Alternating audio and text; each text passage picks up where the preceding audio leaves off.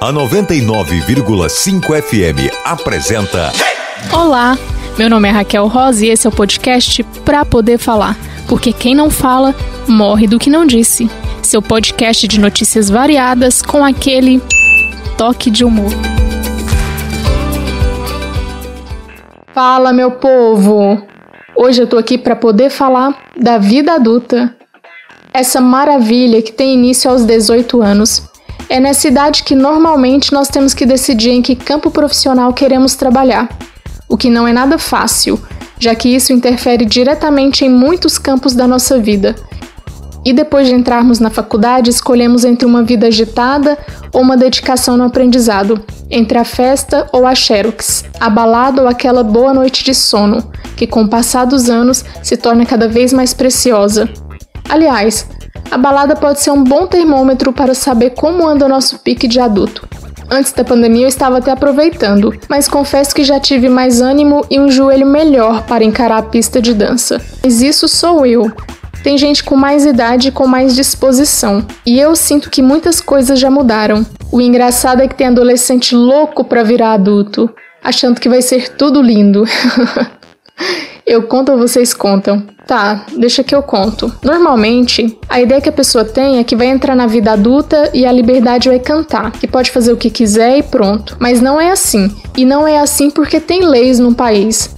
A coisa não é tão bagunçada, tipo, Ai, queria escrever uma poesia nesse muro com spray. Não pode, você pode ir preso. Ou você não faz as coisas que quer, porque geralmente o que você quer é mais caro do que o dinheiro que você tem. Ou simplesmente você não faz o que quer porque Deus toca no coração e nos impede de passar vergonha. Mas principalmente, você não vai fazer o que quer porque existem zilhões de convenções sociais. Por exemplo, eu vou falar uma que é bem estranha. Na maioria das vezes, a gente não pode nem chorar. Para mim, um adulto pode ser facilmente definido como alguém que chora menos do que queria. Não dá para chorar numa reunião chata que facilmente poderia ter sido substituída por um e-mail. E não dá para chorar no ônibus porque pega mal. E eu tô falando aqui de coisas ruins, mas tem muita coisa boa também, viu? Mas essas eu vou falar mais pra frente. Sabe que eu nunca tive pressa para virar adulta? E isso porque eu nem imaginava as dificuldades encontradas nessa fase. Tipo, marcar médico. Para mim essa coisa é tão complicada que às vezes eu sinto a dor, vou sentindo, sentindo e peço para Deus que essa dor passe logo e eu não precise ir no médico. Mas pior que marcar consulta é ter que ir no médico sozinha, porque ninguém ensina pra gente como fazer isso. Aí a gente entra no consultório quase chorando e quando o médico pergunta o que a gente tem, a gente não sabe muito responder. Aí a gente responde: "Eu tô com uma dor esquisita no braço, uma coisa estranha nas costas".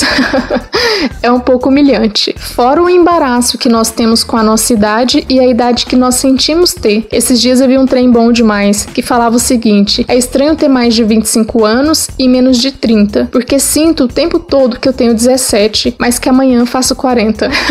isso é muito real e eu não sei explicar o porquê, mas que é real, isso é. Agora, sério, na maioria das vezes eu acho a vida adulta uma grande loucura. Bom, mas esse podcast não é baseado em achismos, mas sim num profundo e seleto conteúdo cultural. Por isso eu trouxe aqui para vocês a notícia da vez.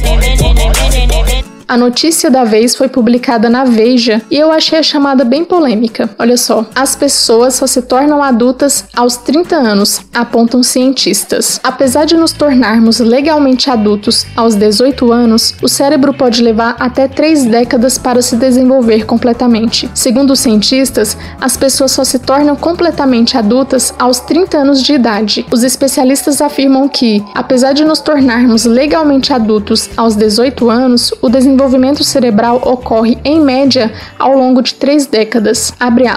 A neurociência tem feito esses enormes avanços que mostram que o desenvolvimento não para em uma determinada idade e que há evidência de evolução do cérebro além dos 20 e poucos anos e que, na verdade, essa pausa no desenvolvimento acontece muito mais tarde do que pensávamos, fecha aspas, explicou Laverne Antrobus, psicóloga infantil em Londres, à BBC. Ela esclareceu ainda que a atividade atividade hormonal é outra função do corpo que continua a todo vapor até os 20 e poucos anos de idade. Mas aqui nessa matéria eles trouxeram uma crítica também, que é a seguinte: apesar disso, há desaprovação a respeito da crença de que o período da adolescência possa se estender até os 25 ou 30 anos. Para os críticos, se esses jovens infantilizados não forem estimulados a tomar as próprias decisões, eles terão dificuldades para formar e lidar com as relações adultas, sejam amorosas ou profissionais.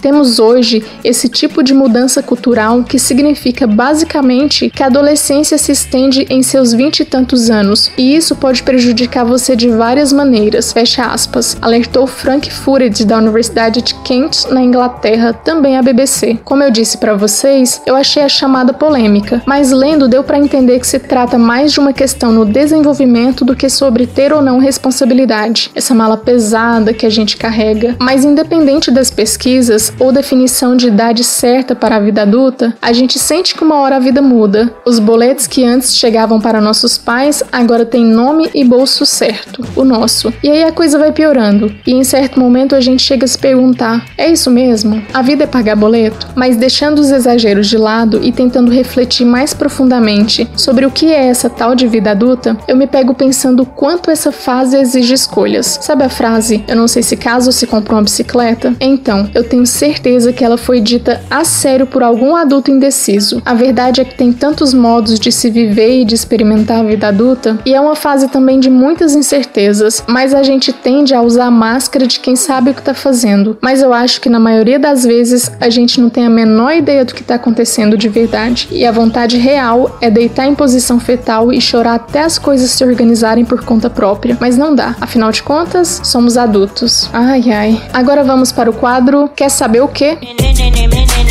Essa pergunta é do Túlio Almeida e ele quer saber como lidar com a pressão dos 30 anos. Olha, sinceramente, se eu pudesse, eu sentaria na mesa do bar com quem inventou isso dos 30 anos e perguntaria na lata: por que, que você fez isso? Gente, o fato é que a pressão dos 30 existe realmente. Eu, por vezes, me pego com algumas metas para antes dos 30, mas de repente, no mundo mais bonito, a gente nem precisa de tanta cobrança em relação a essa idade. Nós não precisamos ter conquistado todas as coisas com 30 anos até mesmo porque nós podemos ter traçado vários planos, mas a vida, meu amigo, a vida é um bicho selvagem, é indomável. Então, vamos correr sim atrás das coisas que queremos, mas nós podemos fazer o exercício de tentarmos não ser tão cruéis com nós mesmos e entender que a vida é cheia de surpresas e vai exigindo outros caminhos. E eu não estou falando isso porque eu sou mega desencanada com a questão, mas de fato, pensando agora, tem coisas que eu pensei em alcançar antes dos 30 que atualmente não fazem o menor sentido e tá tudo bem. Tá tudo bem porque outras coisas surgiram. Minhas prioridades são outras e o importante é buscarmos os caminhos que fazem sentido para nós. É como diz o incrível Belchior: Deixem que eu decida a minha vida. Não preciso que me digam de que lado nasce o sol, porque bate lá meu coração. Agora chegou a vez dessa audiência maravilhosa mostrar sua visão sobre o tema. Então, deixa eu mostrar. Esse áudio é da Anne Ferreira. Escuta só. Eu acho que o que mais me incomoda e me deixa feliz na vida adulta, ao mesmo tempo, é o fato de eu poder fazer o que eu quiser. Por exemplo, se eu tivesse dinheiro agora, eu ia sentar no restaurante, eu ia almoçar, eu ia comer qualquer coisa.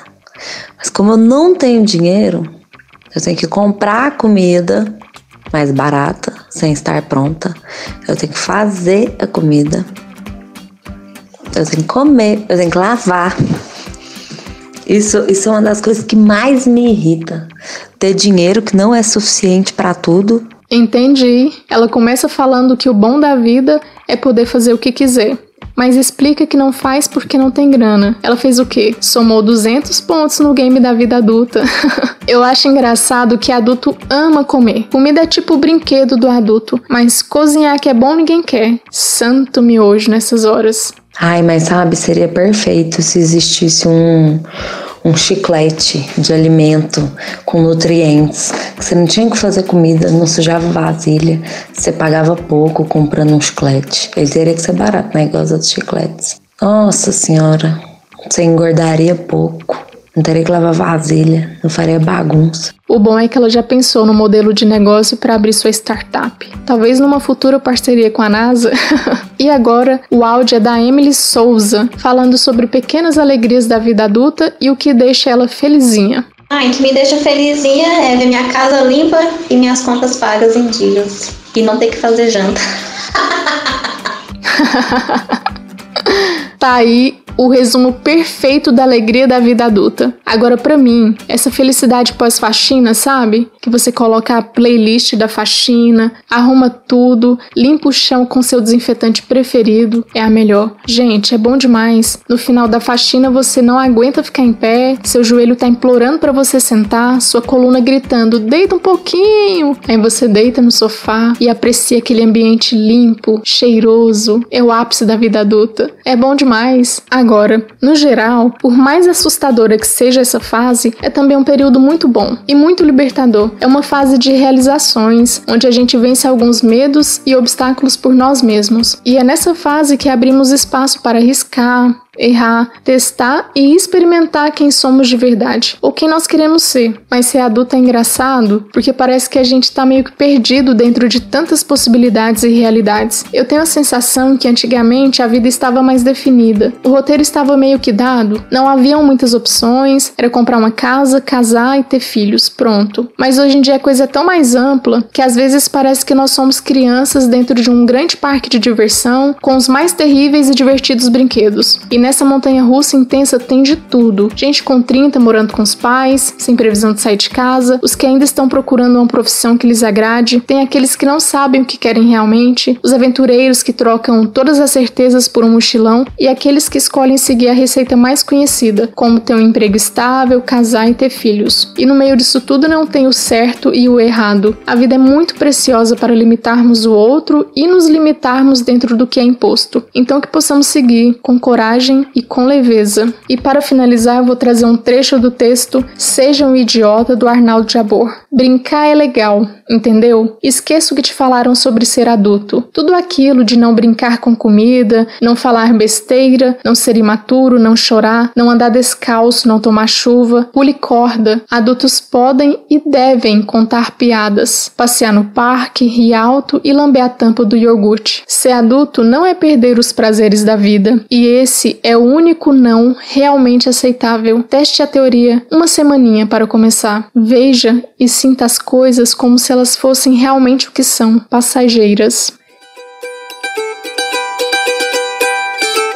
E se você quer participar do próximo podcast, pode entrar lá no arroba pra poder falar no Instagram, que você vai saber sobre os próximos conteúdos e assim poder participar.